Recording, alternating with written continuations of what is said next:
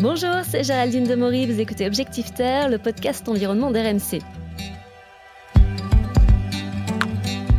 412 kilos, c'est la quantité de plastique déversée dans l'océan chaque seconde. C'est comme si on vidait un camion poubelle dans la mer toutes les secondes. À la fin d'une année, ça donne 8 millions de tonnes de plastique qui atterrissent au fond de l'eau et qui y restent pendant des centaines d'années, puisque le plastique ne se dégrade pas complètement, il se fragmente petit à petit jusqu'à devenir des billes microscopiques qui dérivent au gré des courants, avec des conséquences évidemment dévastatrices sur les écosystèmes marins. Heureusement, des associations se battent tous les jours pour rendre nos océans plus propres. En France et en Europe, Surfrider est une des plus connues. Objectif Terre, un podcast RMC avec Géraldine Demory. Bonjour Diane Bomnet-Joannet. Bonjour. Alors vous êtes juriste en charge du plaidoyer chez Surfrider Fondation Europe. Surfrider, c'est un nom qui parle à beaucoup. Est-ce que vous pouvez euh, nous présenter rapidement l'association? Alors Surfrider, c'est une association de protection de l'océan qui a été créée par des surfeurs en 1990 dans le but de protéger leurs spots de surf contre les pollutions. Et aujourd'hui, c'est vraiment une asso qui travaille à la fois sur euh, l'amélioration de la qualité de l'eau, contre la pollution plastique et la pollution par les déchets, et euh, contre les effets néfastes du dérèglement climatique sur les côtes. Donc on a à la fois des actions de sensibilisation auprès du grand public, auprès des, écoles et donc euh, tout ce qui est éducation à l'environnement, et également des actions en fait de plaidoyer pour pouvoir apporter les moyens du changement euh, concrètement par euh, la loi. C'est vrai qu'on vous connaît euh, beaucoup pour des opérations de nettoyage des plages notamment. Alors, ça se passe comment? Comment est-ce qu'on peut participer à ces opérations? Alors il suffit de s'inscrire sur le site des initiatives océanes. N'importe qui peut le faire de n'importe où dans le monde. On s'inscrit sur le site, on indique le lieu de notre collecte et environ le nombre de personnes qu'on sera. On reçoit un kit et il suffit d'inviter en fait tout le monde à se joindre à nous. Il s'agit d'aller euh, collecter euh, donc sur n'importe quelle euh, plage ou berge de rivière ou même en fait dans les rues de Paris on peut le faire aussi les déchets et après il y a toute une partie en fait de comptabilisation des déchets qui est essentielle et, qui va par le remplissage d'une fiche bilan. Donc en fait, on va compter tous les déchets qu'on a collectés, on remplit une fiche bilan et nous on récupère les données derrière. Et en plus, ça se fait dans une ambiance qui est plutôt sympa généralement. Tout à fait, c'est vraiment euh, bon enfant. L'objectif, c'est à la fois de nettoyer, mais surtout de sensibiliser et par euh, la comptabilisation des déchets, en fait, de se rendre compte de l'état des lieux de cette pollution. Donc, quels sont les déchets qu'on retrouve le plus, en quelle quantité et pourquoi on les a retrouvés là. Parce que finalement, nettoyer les plages, euh, malheureusement, c'est impossible. On peut pas, on peut pas en voir le bout. Donc c'est vrai que c'est donné, c'est ce qui est finalement le plus important. Exactement. En fait, euh, on ne pourra jamais euh, nettoyer complètement l'océan et il y a des déchets qui arrivent sur les plages chaque année, puisque la majorité de la pollution vient de l'intérieur des terres et en fait par les courants est ramenée sur les plages. Donc pour nous, c'est essentiel d'avoir ces données pour pouvoir en fait se rendre compte de ces déchets-là et à partir du, du top 10 en fait des déchets qu'on retrouve le plus souvent sur les plages, on va mener nous des campagnes de sensibilisation et de plaidoyer pour faire en fait euh, interdire certains produits plastiques et donc réduire la pollution à la source. Et c'est ce qu'on a fait à travers différentes campagnes sur les sacs plastiques, sur les bouteilles plastiques, sur les emballages alimentaires. Donc vraiment en fait euh, remonter à la source du problème pour pouvoir euh, la réduire. Et d'ailleurs, grâce à vous, la loi a quand même évolué.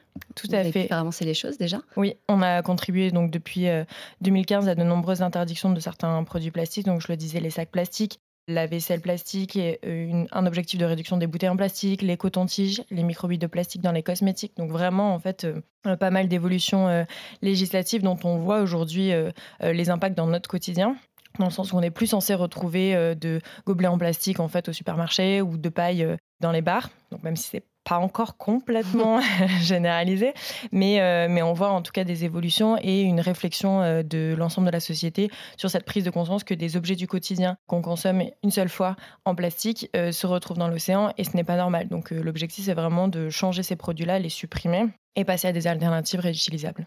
Alors vous le dites, hein, il y a des évolutions euh, positives, très clairement, euh, mais il y a quand même encore beaucoup de boulot. Hein. il suffit de se balader dans un supermarché.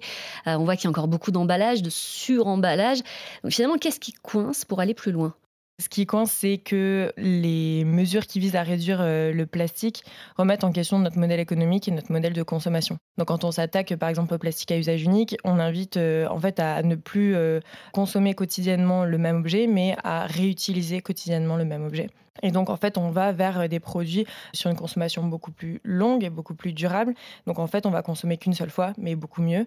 Et donc, un produit qui va durer beaucoup plus longtemps dans le, temps. Donc, en fait, on remet en question euh, euh, le modèle de, consommation, de consumérisme, en fait, aujourd'hui. Et c'est ça qui bloque. C'est qu'en face, on a des industriels qui ne veulent pas changer. Et après, il y a euh, aussi euh, cette idée que le plastique est fait à partir de pétrole et derrière, on a une industrie en fait très très forte et, majoritaire sur laquelle est basée en fait euh, notre société aujourd'hui. Et c'est ça qui est problématique. Donc, on s'attaque d'abord sur des produits plastiques à usage unique, ensuite on va aller sur les emballages, mais il y a plein d'autres secteurs dans lesquels le plastique est présent, comme le bâtiment ou le textile, qui en fait engagent des industries très importantes derrière. Donc, les changements qui sont nécessaires sont très importants aussi. Et donc, c'est ça qui fait que ça bloque aujourd'hui.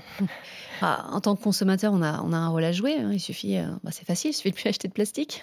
Alors ça semble facile en tout cas, mais en vrai, on peut vraiment s'en passer on peut s'en passer, euh, ça dépend aussi des, produits, donc on peut s'en passer dans son quotidien, on peut euh, euh, choisir des cosmétiques sans emballage solide, on peut choisir des produits de consommation sans emballage, aller vers du vrac, aller vers des contenants réemployables, donc ça oblige à aller dans des commerces particuliers évidemment. On peut choisir des vêtements de seconde main ou plutôt faits en coton. Donc on peut évidemment, nous, changer notre modèle de consommation.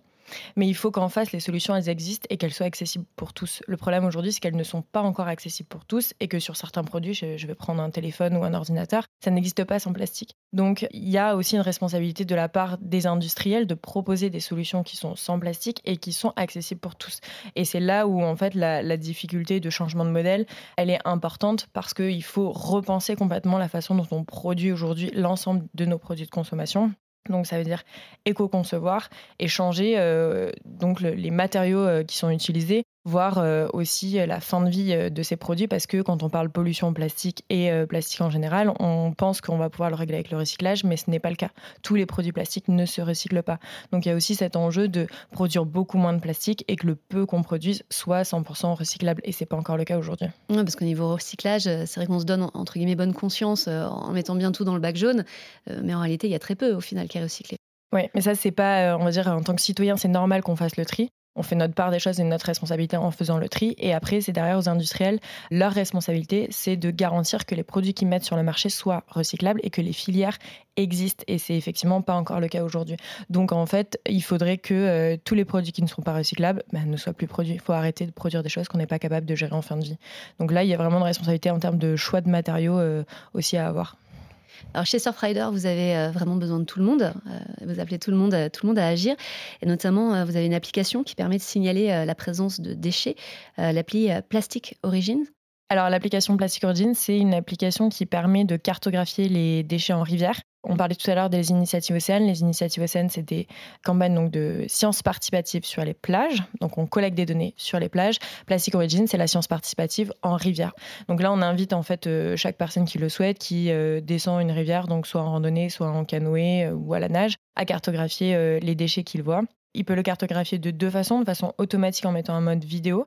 Donc c'est une intelligence artificielle qui va euh, repérer les déchets et les analyser, soit de façon euh, manuelle, et donc prendre des photos et enregistrer dans l'application les déchets euh, que l'on voit. Et nous, on va pareil collecter les données, analyser les données et pouvoir euh, établir en fait euh, une carte des fleuves avec des zones de pollution plus ou moins importantes. Et ça, ça va nous permettre derrière d'aller analyser les sources de pollution. Donc, est-ce qu'il y a une ville à proximité? Est-ce qu'il y a une usine à proximité? Est-ce qu'il y a une décharge à proximité qui va pouvoir expliquer la densité de déchets présents dans la rivière ou pas? Et en fonction, aller voir les différents acteurs concernés et leur proposer des solutions. Et forcément, plus vous avez de données, mieux c'est. Exactement. Alors on parlait d'éducation, qui est aussi quelque chose de très important chez Surfrider. Euh, les enfants qui ont un rôle euh, à jouer, d'ailleurs souvent c'est eux qui se sentent en tout cas le plus concernés. Comment est-ce que vous les faites participer? Alors on a plusieurs outils pour euh, sensibiliser les, jeunes publics. On a à la fois une plateforme en ligne qui s'appelle Ocean Campus, avec des outils pédagogiques, des vidéos, des infographies, des cours qui existent en ligne. On a une intervention dans les écoles qui est possible via nos antennes bénévoles. Donc euh, partout euh, en France et en Europe, on a des bénévoles qui sont euh, formés pour pouvoir aller dans les écoles et donc faire des cours, des jeux, des échanges avec les, différents élèves pour pouvoir expliquer les problèmes de pollution et les solutions qui existent.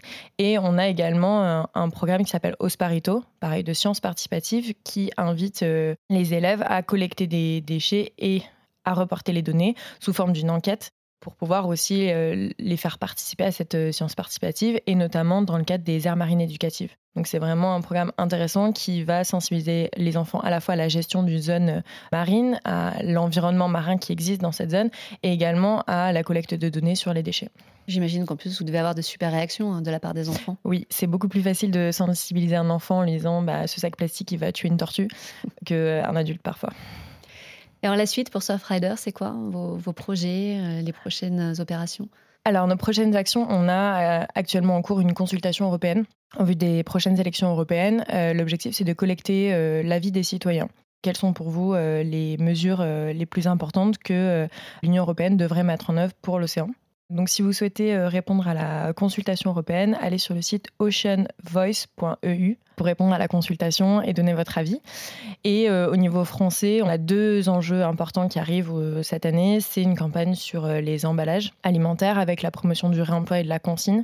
Donc, évidemment, pour réduire les emballages plastiques à usage unique, il faut des solutions. Et ces solutions, c'est du réemploi, à la fois dans les supermarchés, mais également dans la restauration, dans la vente à emporter et euh, une sensibilisation importante aussi sur les mégots et l'important euh, de ne pas jeter son mégot par terre parce qu'un mégot pollue 500 litres d'eau et c'est une pollution à la fois chimique et plastique donc c'est vraiment essentiel pour nous de le rappeler et euh, de sensibiliser sur, sur cette pollution.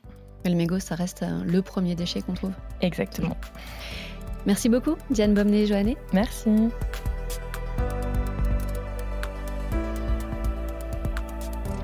On le sait bien, hein, le meilleur déchet, c'est celui qu'on ne produit pas.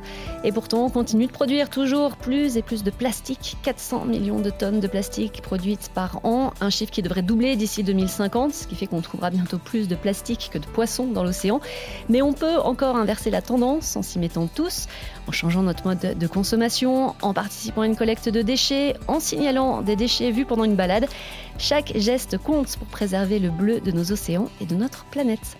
Vous venez d'écouter Objectif Terre, j'espère que vous avez aimé ce podcast. N'hésitez pas à vous abonner, à en parler autour de vous. Nous sommes sur toutes les plateformes de streaming, le site et l'application RMC. À bientôt!